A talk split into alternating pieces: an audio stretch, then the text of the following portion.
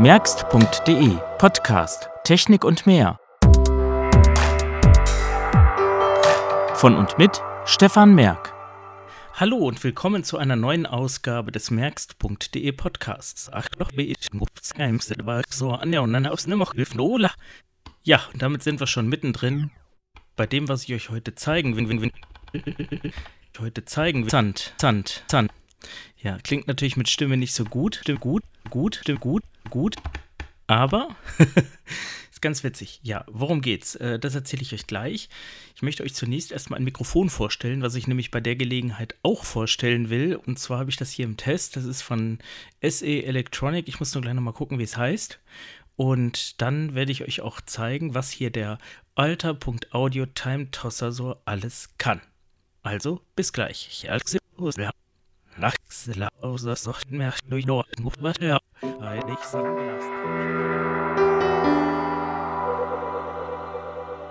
so, das Mikrofon heißt DCM3, ist ein dynamisches Mikrofon, braucht also keine Phantomspeisung. Ich habe jetzt hier die Verstärkung auf Maximum aufgedreht und man hört, ja, so, so ein bisschen Rauschen hört man schon, aber es ist ein fantastisches, wie ich finde, Sprechermikrofon. Und äh, ich habe jetzt hier, das hatte ich nämlich, als ich für Amazona.de hier den Test bzw. die Testaufnahmen gemacht habe, auch das, äh, wie heißt es, das äh, Shure SM7B. Und ähm, das klemme ich jetzt mal an, dann hören wir mal, wie das im Vergleich klingt. Das ist nämlich äh, deutlich leiser. So, das rauscht zwar jetzt noch ein bisschen weniger, klingt nicht ganz so hell, also ein bisschen dumpfer, aber was man auch hört, es hat weniger Verstärkung. Es gibt dafür ja äh, den Fit-Amp, den man da vorsetzen kann oder irgendeinen so Verstärker, der das Ganze ein bisschen lauter macht, aber wenn man da nicht eine, sag ich mal, sehr gute Soundkarte hat oder einen sehr ruhigen Preamp, dann ist das nicht so toll. Und von daher ist dieses SE Electronic Mikrofon deutlich besser und kostet vor allen Dingen weniger als die Hälfte, irgendwie was um 130 Euro, gibt auch mehrere Versionen, DCM4 und äh, 5 oder sowas gibt es auch noch. Also dann gibt es auch mit integriertem Preamp, wenn man das braucht, aber das braucht man einfach gar nicht so kräftig, wie das ist. Und ähm, deswegen werde ich das heute einfach mal verwenden. Und da bin ich wieder. Und äh, ja, jetzt zum alter Audio Time Tosser. Was ist das eigentlich? Also wir haben es gerade gehört, äh, es lief mal rückwärts und äh, dann hat es so einen Abbremseffekt gehabt und so ein, äh, ja, man kann sagen, Stottern, ne, wie eine kaputte Bandmaschine. Ja, es ist ein sogenannter Looper oder ein Reorganisator von Zeitabläufen. Genauer gesagt ist es ein Hybrid aus Instrument und Effektgerät, wenn man so will. Und ganze 16 Sekunden Audio können hier gespeichert werden in Stereo. Das heißt, der Puffer läuft voll und wird dann entsprechend abgeschnitten und vorne läuft dann wieder was rein. Und das heißt, ich kann in der Zeit zurückgehen und kann mir sozusagen Dinge anhören, die schon längst passiert sind, kann sie umorganisieren oder kann auch mit äh, Patterns arbeiten. Ja, und dann hat das Ganze so ein bisschen was von einem Drumcomputer oder sowas. Wir hören uns das einfach mal an, indem ich hier eine Platte nutze, eine Sampling-Platte. So, hier haben wir auch ähm, gleich ein Beat. Und jetzt ist es ein bisschen leise, muss ich ein bisschen Gain aufdrehen. Und ähm, vielleicht zunächst mal zu diesen Sampleplatten. Das habe ich auch nicht gewusst, wie das funktioniert und habe mich da jetzt deswegen auch mal mit auseinandergesetzt. Das sind, wenn man so will, einzelne Rillen. Die Rillen laufen immer durch, also die Nadel geht nicht weiter, sondern läuft bis Ultimo sozusagen, bis der Strom weg ist und spielt dann eben das, was auf dieser Rille vorhanden ist, immer wieder in Dauerschleife ab. Und das bietet sich natürlich ganz gut an, so wie so ein Loop, quasi ein Drum Loop oder sowas, dass ich dann mit dem Time Tosser in unserem Fall mal zeigen kann, wie das Ganze funktioniert. Weshalb mache ich daraus einen Podcast? Das ist eigentlich fast logisch, denn dieses Gerät ist mit seinen 16 insgesamt quadratischen Knöpfen sowas von blind bedienbar, dass ähm, ist wirklich ein Zufall. Und auch wenn das Ding natürlich auch optisches Feedback durch Beleuchtung gibt, das sieht im Übrigen sehr schick aus, braucht man das gar nicht. Und letztendlich kann man damit alles machen. Aber bevor ich euch das jetzt erkläre, mache ich erstmal was damit. Jetzt haben wir hier ein Beat. Ich muss mal gucken, ist das synchronisiert?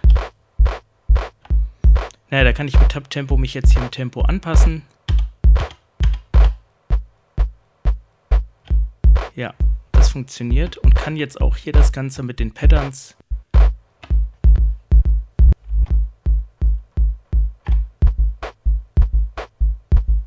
quasi umsortieren und macht da was Neues draus. Rückwärts laufen, abbremsen, Und interessant ist auch die Latenz von 0,6 Millisekunden. Ich äh, werde jetzt hier mal den Insert-Effekt, das Insert-Kabel rausziehen. Jetzt hören wir das, so leichten Phasenversatz. Auf der linken Seite klingt es jetzt ein bisschen direkter. Das heißt, die Latenz ist für den Live-Betrieb absolut super und genial. So, jetzt kommen wir noch mal erstmal zum Time Tosser selber. Was kann man damit machen? Wo kann ich den anschließen? Ich habe ihn jetzt hier in dem sogenannten Insert-Effektweg angeschlossen. Das heißt, man hat, wenn man so will, einen äh, Einschleifpunkt am Mixer. Insertbuchsen muss man natürlich haben. Da gibt es spezielle Klinkenkabel zu. Auf der einen Seite haben die eine Stereo-Klinke, also eine TRS-Klinke, und auf der anderen Seite zwei Mono-Klinken. Und das nutzt man dazu, dass man eben vom Kanal 1 und 2 in meinem Fall, damit man Stereo hat, das Signal vor dem Mischpult abgreift, also das, was reingeht. Hier geht jetzt der Plattenspieler natürlich vorverstärkt in das Mischpult. Das ist das Tascam Model 12 und da wird dann eben sozusagen im Einschleifweg das abgenommen und dann wieder zurück vom Time Tosser in das Mischpult gespielt. Das muss ich aber nicht so machen. Ich kann auch ganz normal das äh, Gerät an ein Audio-Interface oder Audiorekorder anschließen und nutze einfach den Eingang hier vom, ja, vom Plattenspieler, schicke den hier rein oder nehme, ich kann auch was anderes nehmen, CD-Player oder so, spielt eigentlich keine Rolle. Und ja, dann kann ich das eben entweder live irgendwo ausspielen oder ich nehme es halt auf, ganz wie ich möchte. Ja, kommen wir jetzt mal zu der Rückseite und den insgesamt sieben Anschlussbuchsen, die wir hier am TimeToss haben. Rechts hinten ist ein Powerschalter, den sollte man auch drücken, wenn man irgendwas umklemmt oder anschließt. Also wenn ich den drücke, schalte ich das Gerät ab. Wenn ich es einschalte, ist nichts mehr im Speicher und dann fängt er wieder von neuem an, auch was die Einstellungen angeht. Dann habe ich so einen würfelförmigen USB Type-B-Stecker. Darüber kann ich das Gerät mit Strom versorgen, beziehungsweise ihn auch an den Computer anschließen. Das zeige ich euch später. Dann zwei Mini-Klinkenbuchsen von rechts nach links, MIDI-Ausgang, MIDI-Eingang. Den MIDI-Eingang kann ich auch mit einem TS-Klinkenstecker zum Beispiel für ein, ähm, ja, was weiß ich, wenn ich jetzt einen Clock-Generator habe, wie bei meiner TR08 oder was, kann ich dann hier auch ein Clock-Signal zur Synchronisation reinschieben. Ja, und dann habe ich für 6,3 mm große verschraubte Klinkenbuchsen. Eingang, Ausgang. Das heißt, ich vergesse wie rum, was jetzt hier einen Ausgang ist, aber auf jeden Fall in und out, jeweils links und rechts. So, das ist eigentlich alles. Man kann die auf Cinch adaptieren, wenn man möchte. Man hat sich ja für Klinken entschieden. Man wollte es halt sehr hochwertig machen. Das Ganze hat als Kickstarter-Projekt mal irgendwann angefangen. Der Entwickler hat erstmal ein Plugin geschrieben, dann äh, gab es ja irgendwie Modelle aus dem 3D-Drucker und dann gab es jemand, der hat sich ums Design gekümmert und 2019 kam der Time Tosser, so wie er jetzt hier ist, aus, auf den Markt und äh, die ja, Firma, die das Ganze herstellt, alter.audio, das ist auch die Webseite, also alter.audio, nichts dahinter die kommt aus den Niederlanden. So, und jetzt werden wir uns mal angucken, wie das Ganze funktioniert. Also ihr könnt diesen Podcast quasi auch als Bedienungsanleitung nutzen, sofern ihr euch für so ein Gerätchen entscheidet. Äh, jetzt muss ich hier wieder den Plattenspieler anmachen. Wir beginnen mal mit der Synchronisation. Ich habe ja das Ganze hier schon eingeklopft. Ähm, vorhin gerade. Normalerweise gibt es einen Beatfinder, wenn ich den Time Tosser einschalte. Das läuft hier durch. Da muss ich aber ein Viertel umschalten. Wie das geht, erkläre ich gleich noch. Ja, es funktioniert nicht immer. Dafür habe ich hier Tab-Tempo. Das ist schon besser. Ja, und dann kann ich anfangen. So, als erstes ist erstmal zu verstehen, was bedeutet das eigentlich mit dieser Zeitsynchronisation beziehungsweise mit diesem zeitlichen Ablauf. Weil wir gehen ja zurück in der Zeit, habe ich gesagt. Das ist ein Audiopuffer von 16 Sekunden oder alternativ 60 BPM äh, und dann eben 16 Takte. Und dementsprechend habe ich auch hier acht Knöpfe, die ich von links nach drücke. Mit Shift habe ich dann bis zu Takt 16. So, wenn ich jetzt bei Takt 16 bin, halt den Plattenspieler an. Der steht jetzt, dann läuft das Ganze nach. So, wenn ich das jetzt hier stoppe, läuft das die 16 Sekunden nach. Ne, der Plattenspieler steht schon längst. Ja, und genauso, wenn ich es anstarte, dann brauchst du eben auch die 16 Sekunden maximal, muss ich dazu sagen, denn ich befinde mich ja sozusagen 16 Sekunden im Rückstand. Und wenn ich hier Takt 15, also Shift und den achten Knopf in der oberen Reihe drücke, kann ich natürlich auch zurückgehen. Und wenn ich dann die 0 drücke, also den linken, dann bin ich wieder in der Zeit. So, das ist erstmal das, was man verstehen muss. Also wenn ich von, von äh, Takt 0, ne, es ist hier die 0, eigentlich könnte man auch 1 sagen, bis 15 gehe, äh, gehe ich in der Zeit zurück und demnach wird dann auch die Latenz umso höher, je weiter ich mich nach rechts bewege. Diese acht Tasten oben, das ist vielleicht schon deutlich geworden, sind eben diese Steps 1 bis 8. Fange ich mal unten rechts an mit der Shift-Taste, die werden wir noch öfter brauchen, kann ich dann eben die Takte 9 bis 16 auswählen. Das heißt, wenn ich jetzt hier das Ganze laufen lasse, drücke Shift und 8, da kommt jetzt noch nichts, weil ja der Speicher noch nicht voll ist. Ja, und da ist dann mein Signal wieder. Und bei 0 bin ich dann sozusagen wieder am Anfang. Interessant dabei, wenn ich das Ganze jetzt hier wieder stoppe, kann ich auch rückwärts gehen. Und zwar, was er jetzt macht, holt er sich hier aus dem Speicher, also das, was schon abgelaufen ist. So, aber bleiben wir nochmal bei den, ja, jetzt geht natürlich nichts mehr, jetzt ist leer. Bleiben wir nochmal bei den Tasten. Also wie gesagt, obere Reihe 0 bis 7, sage ich jetzt mal, untere Reihe geht es links los mit Mode. Das gucken wir uns später noch an.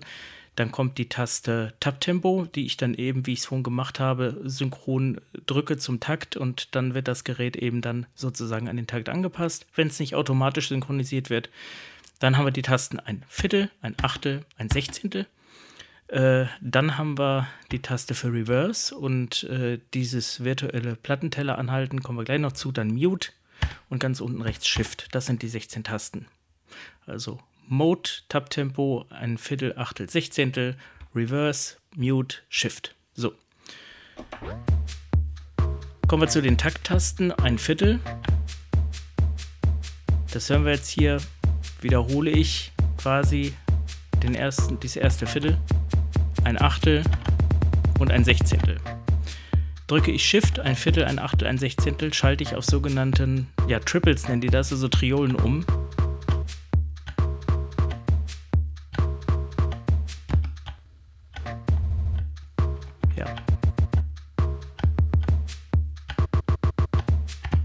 Genau, und kann dann entsprechend auch hier eingreifen, bis hin, dass ich dann wirklich auch was ganz anderes spielen kann.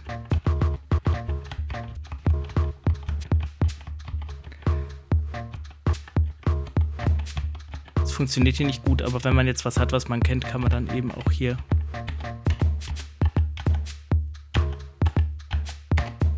entsprechend das Ganze manipulieren. So, dann gibt es aber auch die Patterns, die machen das für mich alleine.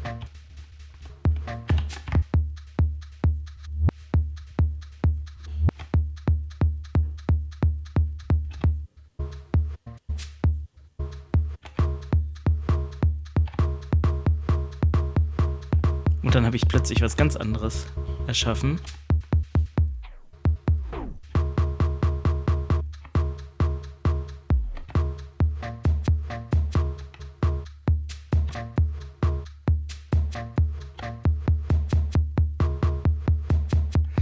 Von diesen Patterns gibt es insgesamt 48 Stück, wobei der linke, also die Null immer, das ist, was ich so normal hätte, wenn ich die Tasten nicht mit drücke. Wenn ich ein Pattern auswählen will, muss ich dann eben ein Viertel, Achtel, Sechzehntel gedrückt halten und kann dann eben den Step drücken, den ich brauche. Also das geht auch sehr intuitiv und lässt sich alles blind bedienen. Ich gucke hier auch nicht drauf, das ist überhaupt nicht nötig. So. Das kann ich mit Triples machen, dann schalte ich mit Shift und einer der drei Tasten um. Und dann haben wir hier im Prinzip so eine Art Swing.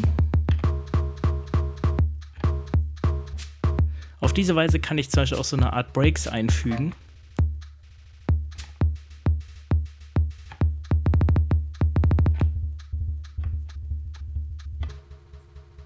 Ja, also da ist, ähm, ich habe jetzt ja alles mal hier so durcheinander gemacht. Also wie gesagt, 48 Stück hat man dann. Reverse hat man ja schon. Und gedrückt mit Shift habe ich dann eben dieses virtuelle Abbremsen. Das kann ich in der äh, Geschwindigkeit auch nicht verstellen. Das orientiert sich auch am Tempo. Und je anders ich das Tempo hier einklopfe, umso anders klingt dieses Reverse, äh, nicht Reverse, dieses Abbremsen dann. So. Jetzt ist äh, das Interessante, die neue Funktion seit Version 1.1.0, der sogenannte Looper. Der Looper ist, wenn man so will, eine Art Recorder, dass ich das, was ich jetzt hier im Eingang habe, aufzeichnen kann. Das zeige ich jetzt mal. Also ich drücke hier Mode, halte ich gedrückt und drücke dann ein Achtel. Man muss jetzt vielleicht noch sagen, ein Viertel ist der Live-Modus. Das ist das, was wir jetzt hier standardmäßig haben. Ein Achtel ist der Looper und ein Sechzehntel ist der Slicer.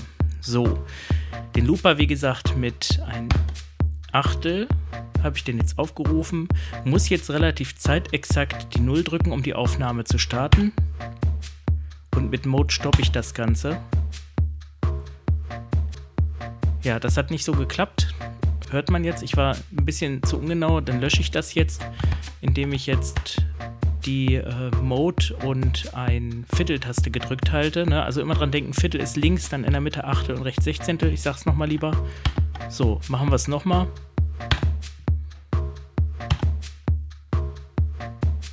So, jetzt habe ich den Loop hier drinne. Glaubt man nicht, ne? Klingt ja genauso wie auf Platte. Okay, dann halte ich die Platte eben mal an.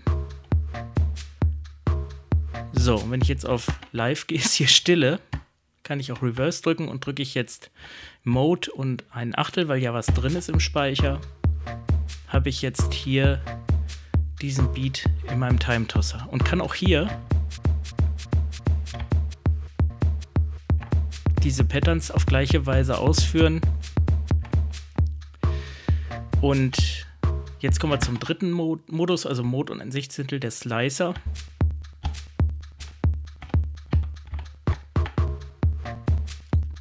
Hier wird ja jetzt das Ganze sozusagen in die Zeit nochmal gebracht. Man hört, dass das knackt auch so ein bisschen. Das sind die Unterbrechungen, die ich jetzt hier habe. Ich könnte das jetzt hier auch wahrscheinlich beschleunigen.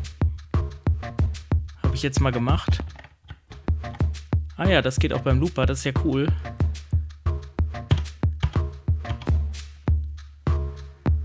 Ne, das ist so ein bisschen wie Time Stretching.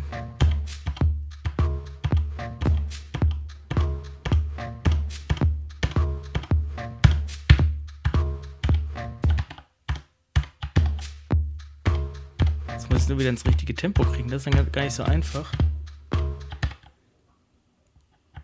Man sieht übrigens am, ähm, am äh, Tab-Tempo auch, wie das Tempo eingeklopft ist. Ja, jetzt habe ich es wieder in etwa. So. Was kann ich jetzt damit machen? Das Interessante passiert nämlich jetzt, wenn ich jetzt einfach mal mir was Melodisches hier suche auf meiner Platte. Und starte jetzt mal diesen Loop dazu ein.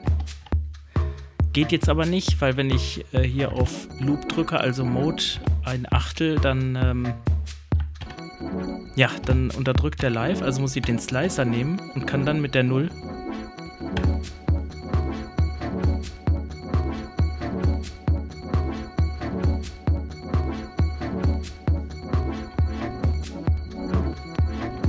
Was man jetzt ich jetzt hier mache, also das Reverse und das Abbremsen bezieht sich jetzt auf meinen Live-Mode, aber ich kann jetzt hier auch die Patterns nehmen.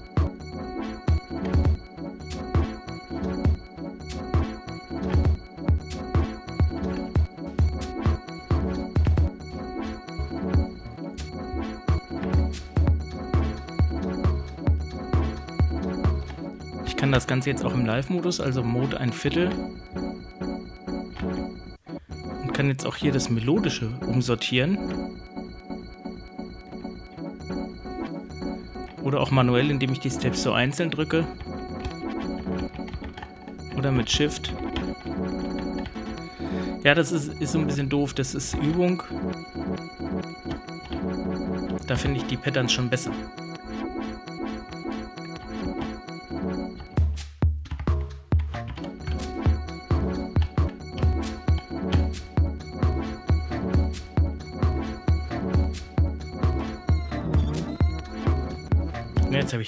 Plattenspieler abgebremst und bin hier zurückgelaufen. Wenn man rückläuft, immer wieder dran denken, man hat diese 16 Sekunden und darauf ist man so ein bisschen festgenagelt, aber das ist ja im Prinzip, wenn man es weiß, kein Problem. Ist ja immer die Frage, was man damit macht. Ja, was gibt es noch für Tastenkombinationen? Jetzt habe ich das Ding schon eigentlich komplett erklärt. Man kann jetzt hier noch mit äh, Shift, Mode und Tab-Tempo umschalten, wie das Ganze synchronisiert ist. Dann kann man mit ein Viertel kann man es quantisieren. Mit ein Achtel, glaube ich, geht es auch unquantisiert. Das versuche ich mal. Ich glaube, es bringt jetzt hier gar nichts.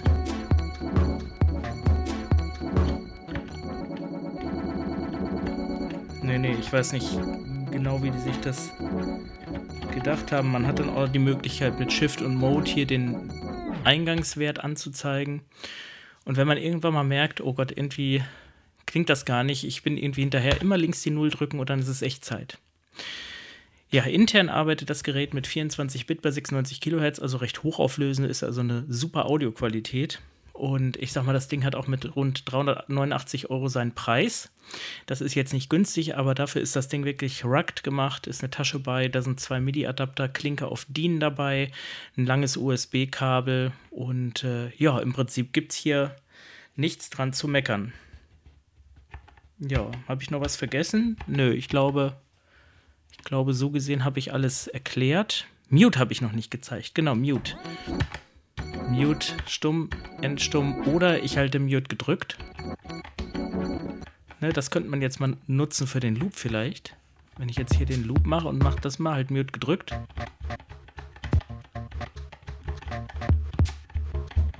Und drückt dann hier diese, diese Step-Tasten, kann ich dann sozusagen hier dann diese Sounds spielen. Jetzt hat man nur ein kleines Problem, weil ja auch beim Looper das Audio durchläuft. Und ich drücke jetzt mal hier den einen Step, in dem Fall 4 ist natürlich immer was anderes da drauf, ne? Also es ist nicht immer das gleiche auf dem Step, weil es einfach, ja, weil es einfach durchläuft. Wenn ich den, den Loop verkürze, ist es natürlich ein bisschen anders. So, und mit den Steps gedrückt ist es eben Momentary Mute, ne? Also ich kann einen Step gedrückt halten und mit Mute das immer so mal stumm schalten. Ja, jetzt habe ich ja, glaube ich, alles. Und das war jetzt sozusagen das eine, was man machen kann. Es gibt nämlich noch was, ich sag mal, viel interessanteres für alle unsere Musikproduzenten, die eine DAW haben. Denn es gibt zum Time Tosser im Lieferumfang auch ein Plugin. Für Windows und Mac läuft auch unter Ventura, habe ich schon getestet. Und man kann dann in einer DAW mit mehreren Spuren sozusagen auch die Plugin-Instanz auf alle Spuren anwenden und kann dann den Time Tosser individuell verwenden. Was wir jetzt hier haben, wir haben jetzt hier eine Rille von der Platte, die läuft hier rein. Wie gesagt, eine kann ich ja speichern, ist glaube ich immer noch drin, ja. Und an der DAW mache ich das eben mit allen Spuren unterschiedlich. Und ich kann bis zu acht Instanzen hier laufen lassen mit einem Time Tosser. Und da verwende ich dann die Mode- und Step-Tasten führen kann mit Mode und Step 1. Gehe ich dann, oder Step 0, ich sage immer 1, aber links ist eigentlich 0 gehe ich dann sozusagen zu meiner ersten Instanz und dann bis 7 gehe ich dann bis Instanz Nummer 8, also Mode und den, den entsprechenden Step gedrückt und ich schalte um, geht auch ganz einfach. Am Plugin selber muss ich nichts machen, das füge ich lediglich als Insert-Effekt ein. Und ich habe da so ein Construction Kit und das werde ich jetzt mal bemühen, um euch zu zeigen, wie das am Rechner funktioniert. Und ich muss ganz ehrlich sagen, das ist fast noch cooler als hier mit der Platte, wobei ich sagen muss, hier mit der Platte, das ist schon cool genug. Also ich brauche, glaube ich, noch so ein paar Sample-Platten. Ähm, vielleicht noch ein Wörtchen dazu, was macht man jetzt damit? Live ist das natürlich auch was. Wenn ich jetzt DJ bin und ich habe ein Live-Setup, dann kann ich natürlich äh, auf, der, auf dem einen Kanal mache ich dann hier mit dem Time-Tosser rum und habe so eine Sampling-Platte. Auf dem anderen Kanal äh, spiele ich dann eben Musik und kann mit dem Beatfinder oder über MIDI den Time-Tosser dann in, in den Tritt bringen. Ja, oder ich mache es eben wie gesagt, in der DAW und dann ist es auch was für Musikproduzenten. Und das hören wir uns jetzt mal an. Der Time Tosser hängt hier in Reaper unter Windows und hat jetzt sieben Instanzen von den Spuren geladen. Ein Waldberry Lele, der schmeckt so gut und ich finde Hip-Hop scheiße und deswegen drücke ich mal lieber Stopp und rede normal. Ich habe eh kein Autotune hier im Broadcaster Pro. Ja, aber so ein Hip-Hop-Beat äh, hilft mir jetzt mal, euch so ein bisschen zu demonstrieren, was in der DAW geht und was hier vor allen Dingen mehr geht, als wenn man nur einen einzelnen Loop hat. Und was man jetzt hier sieht, der Time-Tosser, der pulsiert und leuchtet und blinkt. Das habe ich nämlich gar nicht erwähnt. Diese Multicolor-LEDs, die sind schon fantastisch. Also das Ganze fließt hier so ein bisschen über die Oberfläche, kann man sagen, optisch. Und es gibt auch durchaus äh, Sinn dass man eine optische Rückmeldung hat. Beispielsweise, wenn etwas übersteuert, dann leuchtet die Mode-Taste rot. Die Tab-Tempo-Taste pulsiert entsprechend des Tempos, das hatte ich schon gesagt. Äh, rot bei äh, externer Synchronisation über Audio, blau bei MIDI und weiß bei Gate. Und ich kann, wenn ich Shift und Mode drücke, die Anzeige umschalten und dann wird in der oberen Reihe der linke und in der unteren der rechte Kanal angezeigt, also eben wie so ein VU-Meter. Und übrigens, äh, was hier leuchtet, ist eigentlich nicht die Taste selbst. Die ist hier so ein bisschen soft beschichtet, kann man sagen. Ich hoffe, das hält lange. Bei der oberen Reihe leuchtet eben nur der Rahmen, so wie man das von der Maschine oder auch von ähm, der MPC her kennt. Und unten leuchten eben auf der Oberfläche zusätzlich die Beschriftung. Oben hat man nichts beschriftet, weil es ja keinen Sinn macht. Also man hätte das mit Nummern machen können, aber nee, es muss ja nicht. Dann ist vielleicht auch ein bisschen zu viel. Und äh, das sind ja eh nur die Steps. So, und jetzt habe ich hier in Reaper eben diese sieben Spuren von äh, einem Construction Kit geladen von Ghost Hack, kann man sich mal merken, G-H-O-S-T und dann hack.de. Und äh, zum Black Friday verkaufen die immer ihr Ultimate Producer Bundle. Und das kriegt man dann für recht äh, wenig Geld. Und da hat man dann eine ganze Menge an äh, Samples und Loop und One-Shots und was weiß ich nicht alles drin. Äh, ist nicht so ganz teuer und das Zeug ist von der Qualität eigentlich auch ganz gut. Und ich habe das die letzten Jahre, also außer jetzt das vergangene, also 2022 habe ich es, glaube ich, nicht mitgemacht. Aber davor, die zwei Jahre, habe ich dann mal zugegriffen und habe jetzt hier so viel, dass man da auch mal ein bisschen was zeigen kann. So, und eins dieser Construction Kits habe ich hier jetzt mal geladen. Und das läuft jetzt hier in sieben Spuren ganz normal in Reaper und der Time Tosser ist hier eingebunden. Mit äh, Mode und den Tasten 1 bis 8, hatte ich schon gesagt, kann ich jetzt hier die Instanzen umschalten. Wenn ich nicht weiß, was es ist, kann ich ja hier auch Mute drücken. Also hier auf der ersten Spur liegt der Bass, auf der zweiten das Hi-Hat. So, und hier kann ich Genau, hier kann ich auch ganz wie vorhin auch die Patterns anwenden, also halt ein Viertel, Achtel, Sechzehntel gedrückt modifiziere jetzt, modifiziere jetzt hier das Hi-Hat oder die Claps. Was man jetzt hier so ein bisschen hört, das ist etwas, das, da muss man auch mit umgehen lernen, dass ich so ein bisschen aus dem Takt bin, was einfach daran liegt, dass es je nachdem, wann ich das Pattern starte, äh, bin ich ja nicht bei dem Takt 0. Wenn ich jetzt ähm, die Spur verschiebe, hier kriegen wir das auch mit dem, mit dem Puffer vielleicht ein bisschen besser das Verständnis hin. Also hier wird ja der Puffer über das Plugin gemacht und ich verschiebe jetzt mal die Handclips nach hinten, drücke also hier die Taste, ja die fünfte Taste, was ja Step 4 ist. Das passt jetzt nicht, nicht im nächsten Step. Jetzt habe ich hier so eine Art Offbeat. Und das könnte ich jetzt mit der Melodie auch machen. Hier mit dem Klavier. Kann hier auch die Pattern anwenden und habe so die Möglichkeit, das ganze Ding, wie ich will, zu verfremden. Rückwärts laufen lassen, das können wir auch mit der Bass machen. Ne, Claps, wo war die Bass? Spur 3? Ne, 4, ne? Ja, 4 war's. Hier kann ich auch die Patterns anwenden. So, jetzt nervt mich das mit der Handclap. Also von daher muss ich jetzt immer die, die ähm, einzelnen Spuren auswählen, also Mode Spur drücken und dann die Taste 0 drücken. So, jetzt habe ich es wieder sozusagen synchronisiert und könnte jetzt hier auch mit den Claps, wo waren die jetzt? Drei oder vier? Ja, genau. Da könnte ich natürlich jetzt auch modifizieren, dass ich rückwärts laufen, wieder ein Pattern drauf. Und das Ganze, was ich hier mache, könnte ich auch aufzeichnen. Ne? Also von daher habe ich auch hier eine relativ gute Flexibilität.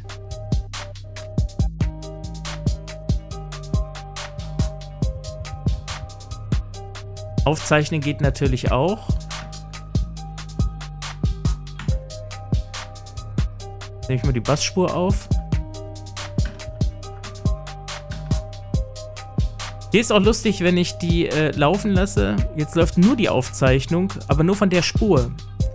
Ne, also wir hatten es ja vorhin, dass wenn ich äh, in den Looper gehe, dass dann das Eingangssignal stumm geschaltet wird. Passiert hier auch, aber eben nur reduziert auf die, die Spur. Ne? Also das heißt, was ich jetzt höre, die reduzierte Bassspur, also das kurze Stückchen, was ich da aufgenommen habe, was jetzt hier sozusagen im Looper läuft.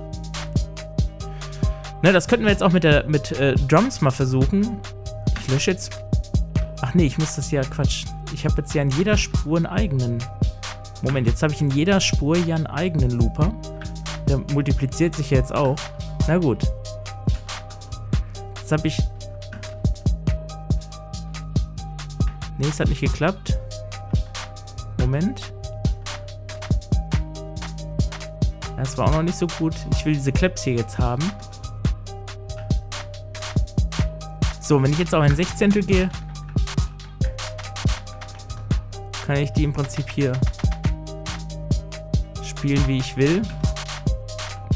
Ja, also das ist, man muss damit üben und man muss das Material gut kennen, aber so, ich hoffe, das Prinzip ist klar geworden, was ich ähm, damit machen kann. Eben die Spuren auch stumm schalten. Dafür brauche ich aber keinen Time-Toss. Das kann ich natürlich in der DAW selber. So, hier mit dem Piano verschiebe ich nochmal nach hinten.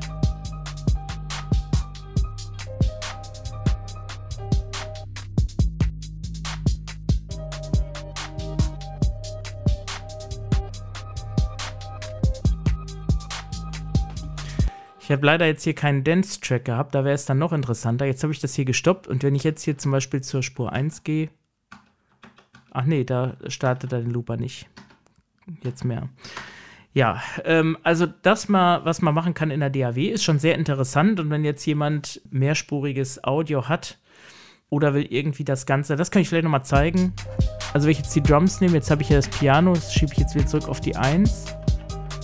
Ne, aber lassen wir doch mal die, ähm, verschiebe ich doch mal die Drums alle mal. Also alle jetzt um ja, so einen halben Beat.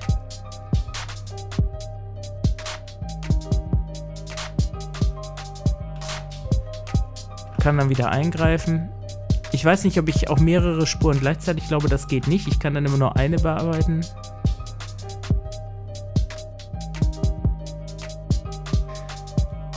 Jawohl. So, das wäre das.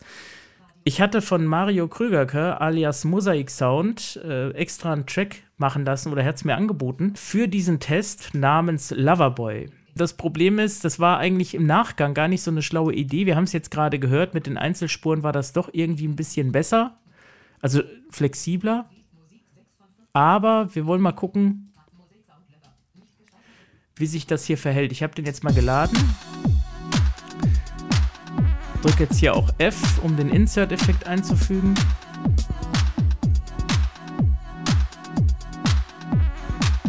So, da ist er. Das muss ich natürlich machen. Wenn ich den Effekt nicht einfüge, dann äh, geht hier gar nichts mit dem Time Tosser.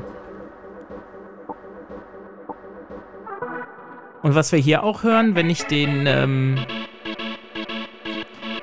genau, den, das Pattern in dem Fall gedrückt halte, genau wie eine Taste, dann ähm, läuft das auch so lange durch, bis ich es loslasse, ne? Zumindest teilweise. Hier bei dem nicht, offensichtlich. Bei dem schon. Also es ist schon sehr abwechslungsreich. Die Pattern lassen sich übrigens auch nicht verändern, muss man auch sagen.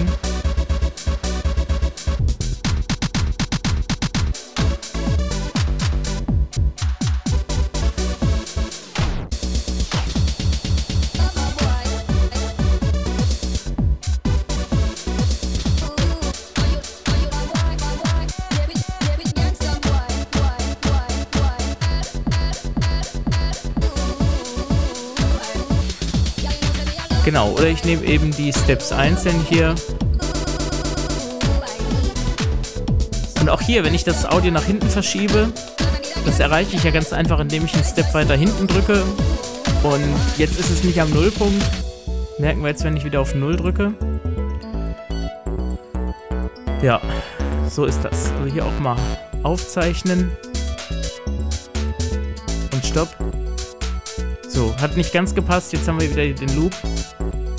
Slicer-Modus. Jetzt hören wir so ein leichtes Knacken. Das liegt einfach daran, weil das ähm, von der Lautstärke einfach ein bisschen zu viel ist. Live-Modus.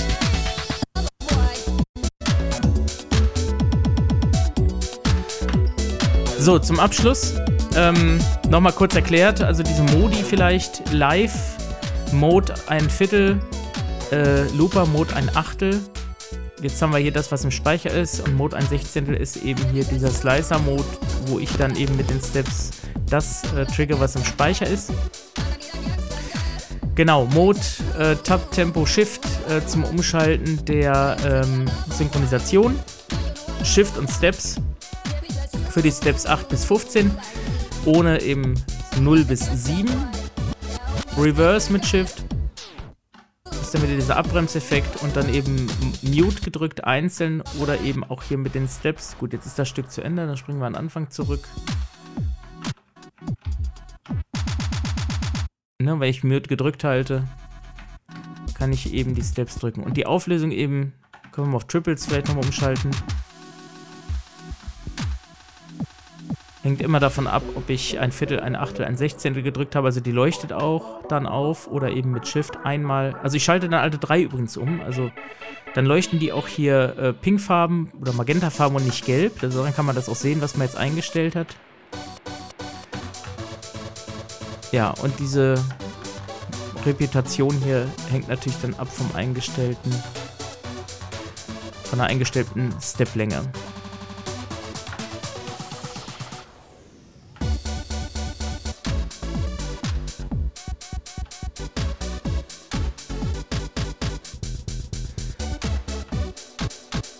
Was man hier, denke ich, auch ganz gut mitkriegt, also es ist schon schwieriger, wenn ich äh, quasi eine wirklich komplette Datei hier reinlade, bin ich natürlich auch etwas unflexibler, als wenn ich Einzelspuren nehme, das ist klar.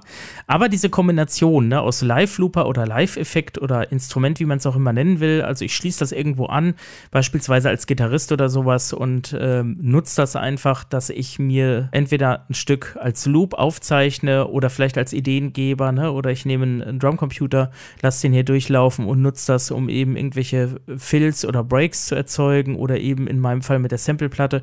Oder ich schließe es eben als äh, virtuelles Controller-Element an Rechner an, an eine DAW und nutze das quasi dann virtuell als Plugin mit acht Instanzen. Ich habe also schon wirklich viele Möglichkeiten und das rechtfertigt dann auch irgendwie diesen Preis von knapp unter 400 Euro. Also das ist das Teil schon wert. Vor allen Dingen auch, was die Audioqualität angeht, die Verarbeitung angeht.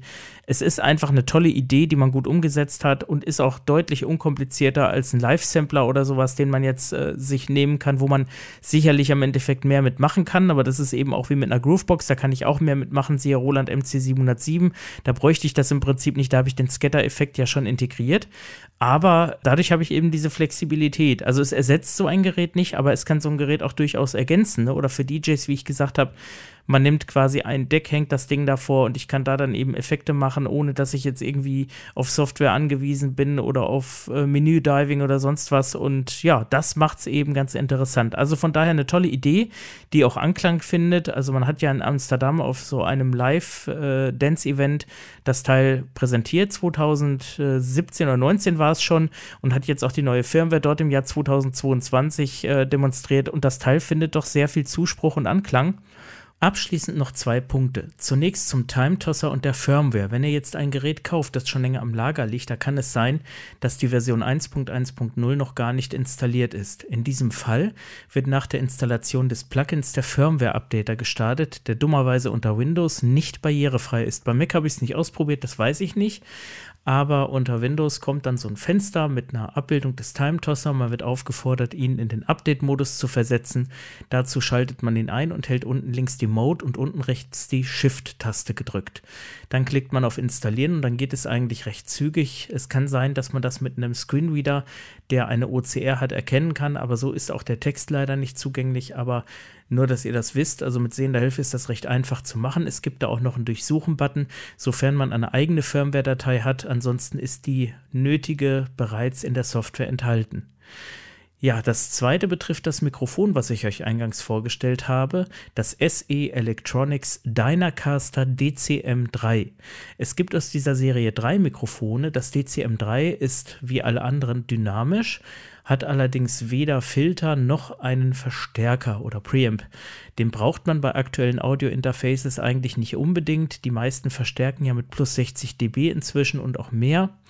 Aber wenn man das nicht hat, kann man zum DCM6 greifen und hat dann einen Preamp mit plus 30 dB Gain drin, auch einen integrierten Windschutz. Und das DCM8 hat dann einen dreilagigen Windschutz und zu dem Preamp gibt es dann noch einen Hoch- und Tiefpassfilter. Das sind die Unterschiede und das SE Electronics DCM3 oder Dynacaster DCM3 steht wahrscheinlich für Dynacaster Mikrofon. Das ist sozusagen das kleinste aus der Serie und das günstigste. Und wenn man beispielsweise irgendein modernes Audio-Interface hat mit genug Leistung, kann man das bedenkenlos wählen. Das war's für dieses Mal. Ich wünsche euch was und sage Tschüss, bis zum nächsten Mal.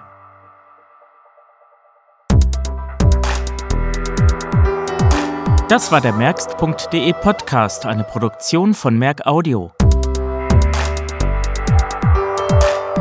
Weitere Artikel und das Impressum gibt es auf merkst.de.